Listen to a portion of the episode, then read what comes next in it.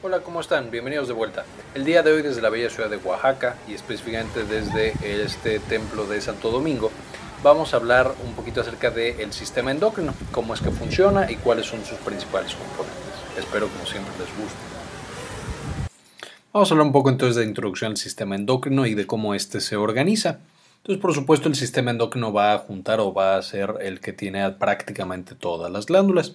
Y para esto es importante recordar, como ya vimos en el video de comunicación celular, que les dejo el enlace aquí arriba para que puedan volver a revisarlo, que hay cuatro tipos principales de comunicación entre una célula y otra.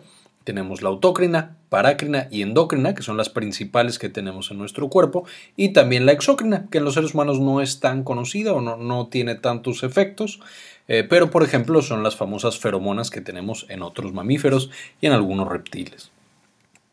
Entonces cada una de estas va a ser extremadamente importante, solo recordando una vez más, la comunicación autócrina es cuando una célula secreta una sustancia y posee el, el, propio receptor de esa sustancia, por lo tanto va a responder o va a modificar su función con la hormona que ella misma secretó. Esta es usualmente inhibitoria, aunque no siempre. En segundo lugar tenemos la parácrina. La parácrina vamos a tener una célula que se comunica con otra que está junto, liberando igual un receptor, perdón, un mensajero químico, una hormona, que llega a la célula de junto y activa su receptor. Y la endocrina clásica va a ser justamente la comunicación endocrina, es decir, las glándulas así es como van a funcionar. Un grupo de células, usualmente conocido como glándula, va a secretar un mensajero químico que va a llegar a la sangre. En la sangre, por supuesto, va a llegar a todos los tejidos que estén irrigados por esos vasos sanguíneos, es decir, si le llega sangre, le va a llegar también la hormona. Vamos a ver que solo hay un par de excepciones a esta regla.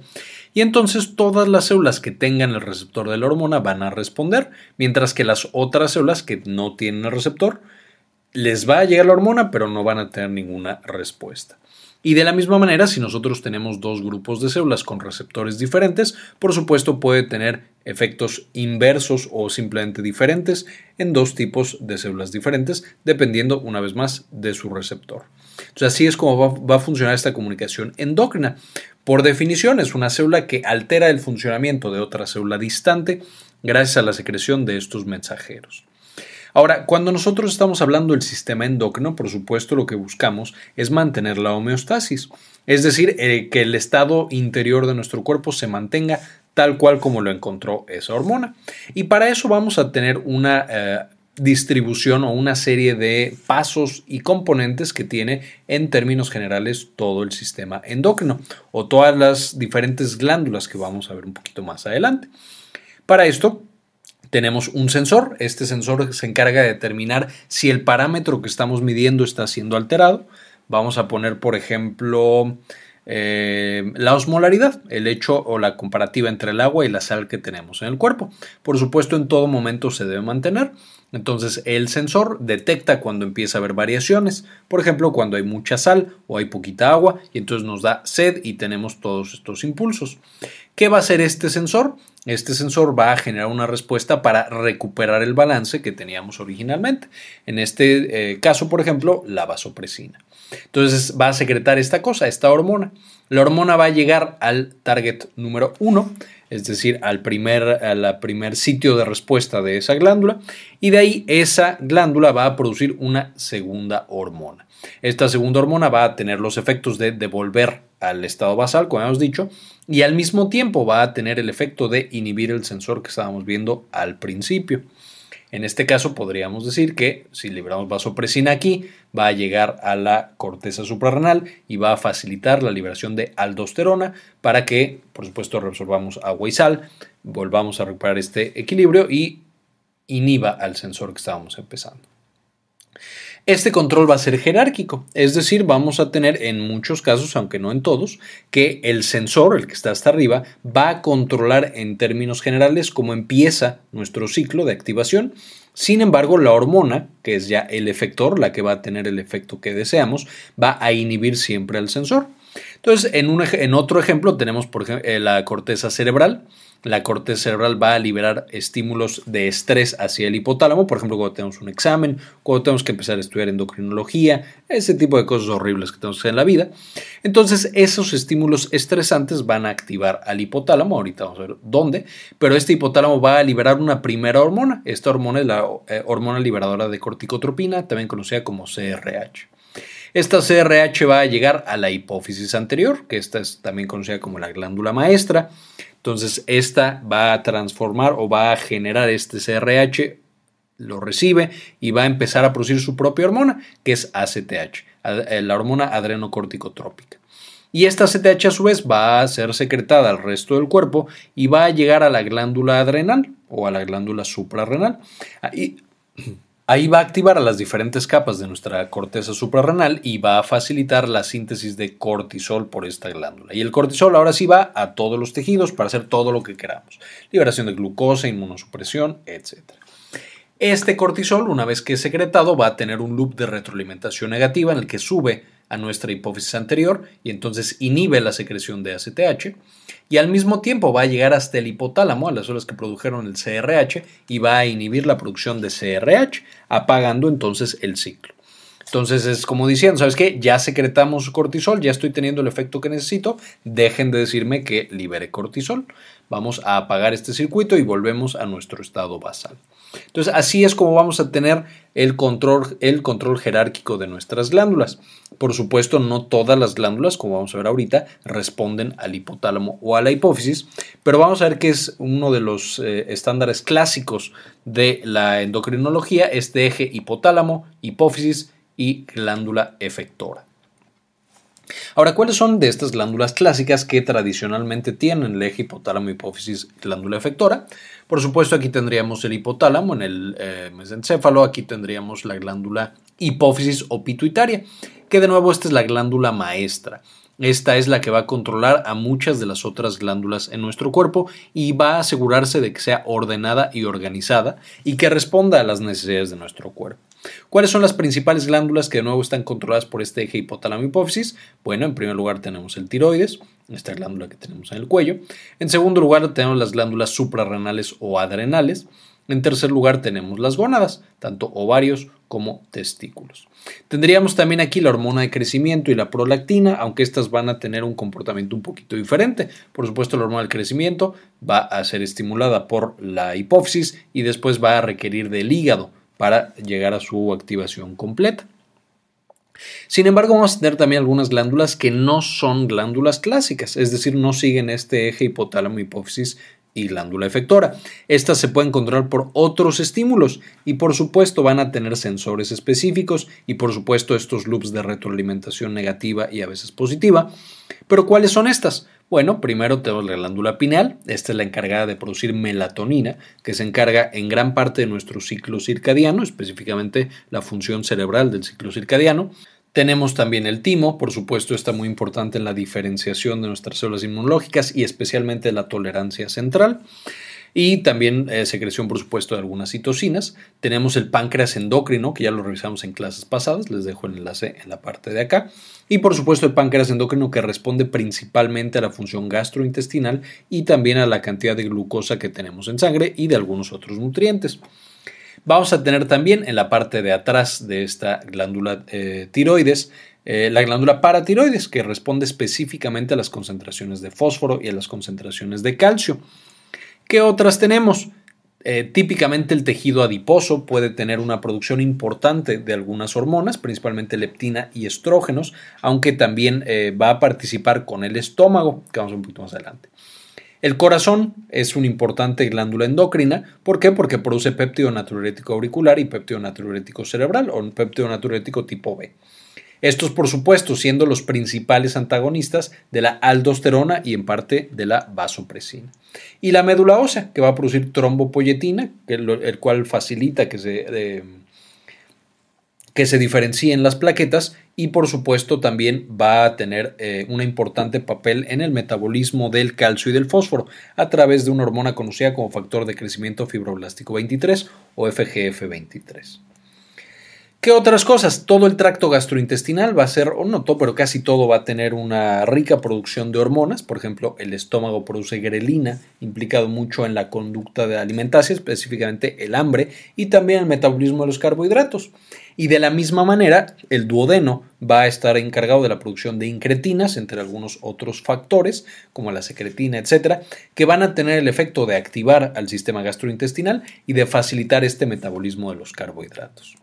El riñón, por ejemplo, también en la producción de eritropoyetina que va a llegar a la médula ósea para facilitar la producción de eritrocitos y entonces poder facilitar el transporte de eh, sangre.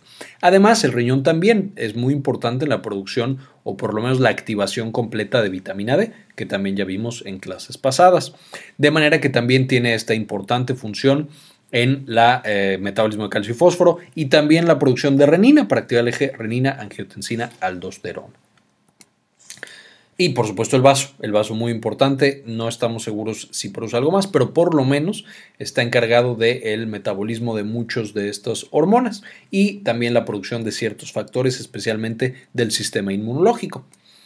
Por supuesto, si queremos entender cómo funcionan estos ejes hipotálamo, hipófisis y la glándula efectora, tenemos que empezar por el principio, por el hipotálamo. El hipotálamo es una parte esencial del cerebro, por supuesto, parte del mesencéfalo, y está conectado con prácticamente todos los otros sitios relevantes del cerebro.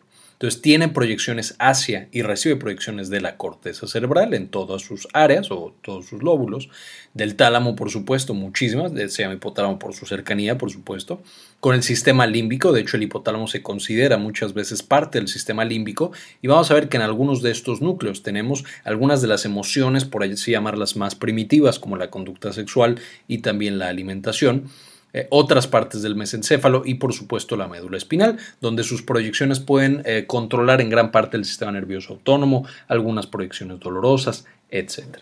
Nosotros podríamos dividir al hipotálamo en cuatro regiones principales. Entonces tenemos la región más eh, caudal, más posterior, digámoslo así, que sería la región mamilar.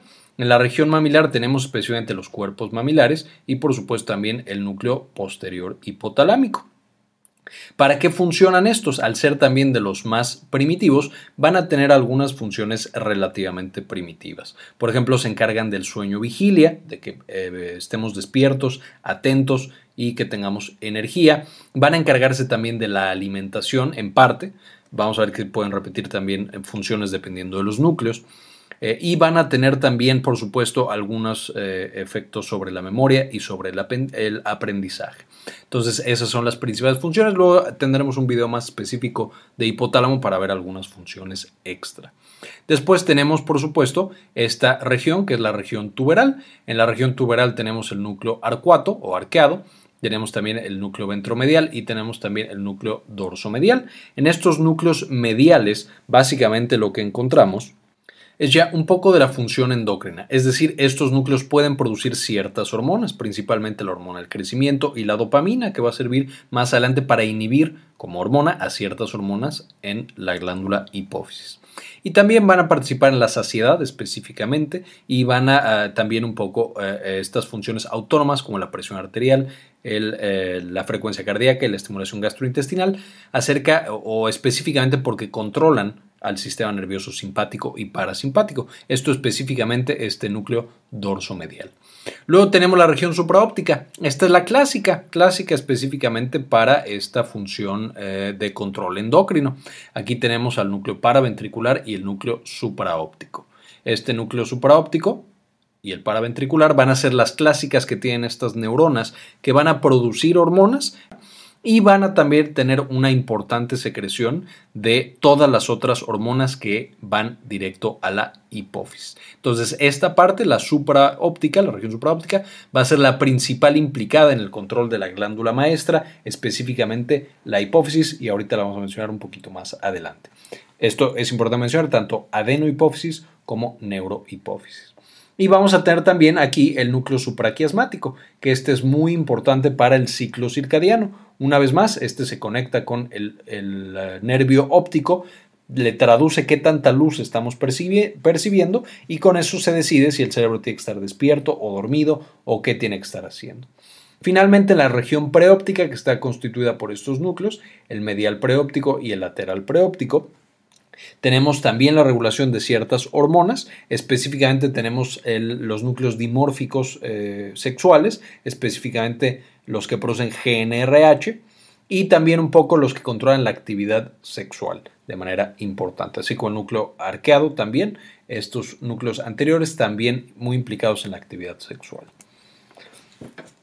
Ahora, ya que vimos esto, ¿cuáles son las funciones hipotalámicas? De nuevo, tiene muchísimas al estar tan conectado con tantas partes del cuerpo, con el sistema nervioso autónomo y con todas las glándulas que se controlan hipotálamo, hipófisis, eh, glándula efectora. Por supuesto, el hipotálamo es un muy, muy relevante sitio de transducción de señales de un sitio a otro y controla una gran cantidad de procesos.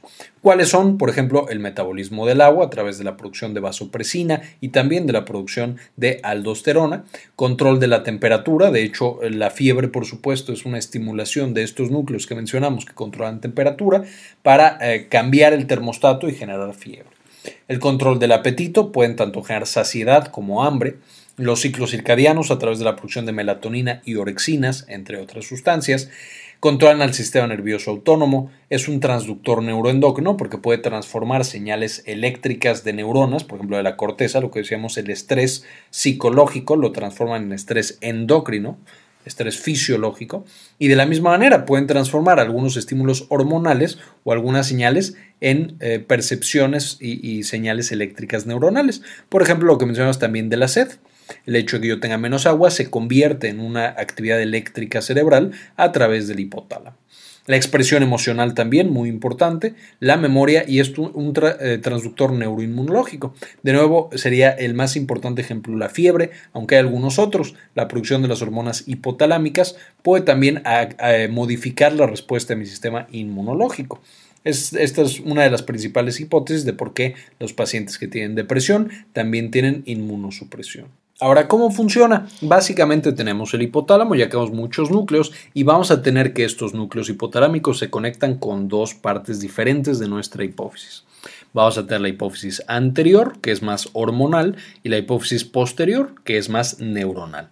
Esto lleva a que esta se llame también neurohipófisis y la anterior se llame adenohipófisis.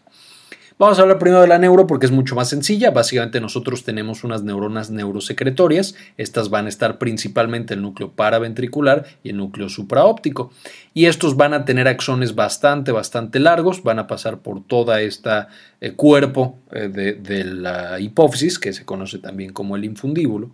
Y va a llegar directamente el axón hasta la hipófisis posterior o neurohipófisis y ahí va a secretar directamente a los vasos sanguíneos la hormona que nosotros queremos secretar, siendo esta vasopresina, oxitocina, eh, principalmente esas dos. Por otro lado, vamos a tener que las glándulas, los núcleos eh, hipotalámicos para comunicarse con la adenohipófisis van a utilizar un sistema porta. ¿Qué es un sistema porta? Esencialmente llega una arteria aquí, irriga todo esto y después sale una segunda arteria justamente de aquí para generar una red de, de vasos sanguíneos que llegan a este segundo sitio donde vuelve a haber capilares. Es decir, son dos sistemas de capilares que van seguidos, cuando usualmente solo iría uno y luego el corazón. Entonces lo que sucede es que el hipotálamo, el núcleo que le toque, va a secretar la hormona y esta hormona va a llegar justamente a estos vasos sanguíneos pequeños, van a transportarse a través de esos vasos sanguíneos pequeños y una vez que está en esos segundos vasos va a llegar a células específicas de la adenohipófisis, también conocidas como células trópicas o tróficas. Estas van a responder a la hormona específica y entonces vamos a tener en nuestra adenohipófisis o hipófisis anterior grupos de células que responden a la misma hormona del hipotálamo y que van a en respuesta secretar la misma hormona a la sangre. De nuevo, estas van a estar en general agrupadas, es decir, todas van a ser el mismo tipo de célula. De nuevo, en la neurohipófisis, teniendo estos largos axones que liberan directamente la hormona a la sangre, tenemos principalmente vasopresina, oxitocina y, eh, bueno, la misma oxitocina, pero que trabaja en la glándula mamaria. Estas serían las glándulas en las que va a funcionar esta hormona. Entonces, la vasopresina trabaja en el riñón, hace muchos efectos, eh, favorece la secreción de renina, de aldosterona, etc. Y la oxitocina que va a trabajar sobre el músculo liso en útero y el músculo liso mamario para la liberación de la leche. Por otro lado, vamos a tener la adenohipófisis. La adenohipófisis ya quedamos que las neuronas van a secretar a un sistema capilar que los va a llevar a otro sistema capilar a través de un sistema porta. Es un poco más lento, es un poco menos eficiente, aunque permite también el control bastante exacto. Y vamos a tener las células tróficas que van a responder aquí. Entonces, por ejemplo, cuando el hipotálamo secreta GNRH, hormona liberadora de gonadotropina, vamos a tener las células gonadotropas. Estas células gonadotropas, a su vez, van a secretar FSH y LH que van a llegar a, por supuesto, las gónadas. Y ahí van a encargarse de eh, favorecer la producción de testosterona y estrógenos y también de secretina e inhibina, que ya vimos también en clases específicas. En segundo lugar vamos a tener la hormona del crecimiento. Para esto vamos a tener la liberación de GRH, hormona liberadora de hormona del crecimiento. Y esto va a liberar somatomedina o hormona del crecimiento, GH. Esta va a llegar al hígado, ahí va a activar a ciertos factores, que son los factores de crecimiento insulinoides, y ahí van a estos factores que se producen viajar a todos los tejidos para favorecer la hipertrofia y la mitosis de todas nuestras células. Después tenemos que la prolactina, esta va a ser un caso especial, la hipófisis anterior siempre la está tratando de producir, entonces el hipotálamo para que no se produzca además tiene que liberarle dopamina para que se inhiba la producción de prolactina. Entonces todo el tiempo está secretando dopamina, dopamina y dopamina, eso hace que las células lactotropas, que son las encargadas de producir prolactina, estén apagadas todo el tiempo. Cuando una mujer, por ejemplo, tiene a su bebé, se deja de producir dopamina, deja de llegar, por supuesto, a las células lactotropas y entonces ahora sí son liberadas y producen prolactina. Esta va a llegar a la mama y va a favorecer la producción de leche para que después la oxitocina favorezca la eyección de esta misma leche. Después tenemos que el hipotálamo produce eh, la CRH, eh, que es la que vimos al principio, hormona liberadora de corticotropina. Una vez que llega aquí, va a activar a las células corticotropas y estas van a producir ACTH o hormona adrenocorticotrópica. Es importante recordar que esta siempre se secreta con beta endorfina y con MSH, que son otras hormonas muy importantes, aunque no las vamos a mencionar mucho aquí. Y esta ACTH, producida por las hormonas adrenocorticotrópicas, llegará a la corteza suprarrenal para facilitar principalmente la producción de cortisol. Por último, vamos a tener que el hipotálamo produce TRH, que es hormona liberadora de tirotropina. Esta llega a las tirotropas para producir hormona estimulante de la tiroides o TSH. Y esta TSH llega a el tiroides para que produzca T3 y T4, que es ya la hormona activa. Aquí tenemos una vez más un pequeño resumen. Este es el factor liberador que produce el hipotálamo. Entonces vamos a tener GHRH, hormona estimulante de la eh, hormona del crecimiento. Vamos a tener TRH, que es hormona liberadora de tirotropina, CRH, que es hormona liberadora de corticotropina, GNRH, que es hormona liberadora de gonadotropinas. Está otra vez. Y por, por último, la dopamina, que tiene un efecto inverso. Esta es inhibitoria. Las células van a ser las somatotropas, tirotropas, corticotropas, gonadotropas y lactotropas vamos a tener que la hormona liberadora varía en cada uno, o sea, la que ya produce la hipófisis anterior, como hormona del crecimiento, hormona estimulante de la tiroides o TSH, ACTH u hormona adrenocorticotrópica, FSH u hormona folículo estimulante, LH o eh, hormona luteinizante y prolactina. Y estas van a llegar a su sitio específico en el tejido efector para que la glándula final produzca la hormona periférica. Y de nuevo, en la hipófisis posterior es eh, arginina, vasopresina y oxitocina. Y muy bien, acaba en este momento entonces la clase de introducción a endocrino. Recuerden que tenemos muchos, muchos videos de endocrino, es de lo que más tenemos junto con neuro eh, y fisiología general. Quiero agradecer por supuesto muchísimo a todos los miembros de Patreon que siempre nos apoyan para que sigamos subiendo contenido y cada vez sea mejor. Por supuesto, en esta ocasión al doctor Andrés Castañeda, a Juan Carlos Trivino y a Oscar Sepúlveda. Muchísimas gracias por todo el apoyo que nos brindan. También si alguien más quiere suscribirse en Patreon, por supuesto, puede ir a la página y hacerlo. Les dejo todas las referencias, aquí están, para que estudien un poquito más, un tema muy interesante y muy muy importante. Bien, espero le hayan entendido a todo y les haya gustado. Los dejo con unas imágenes más de Oaxaca. Muchísimas gracias por ver el video. Cualquier pregunta no olviden dejar en los comentarios. Y como siempre, hay uno que cambia el mundo. Compartan la información.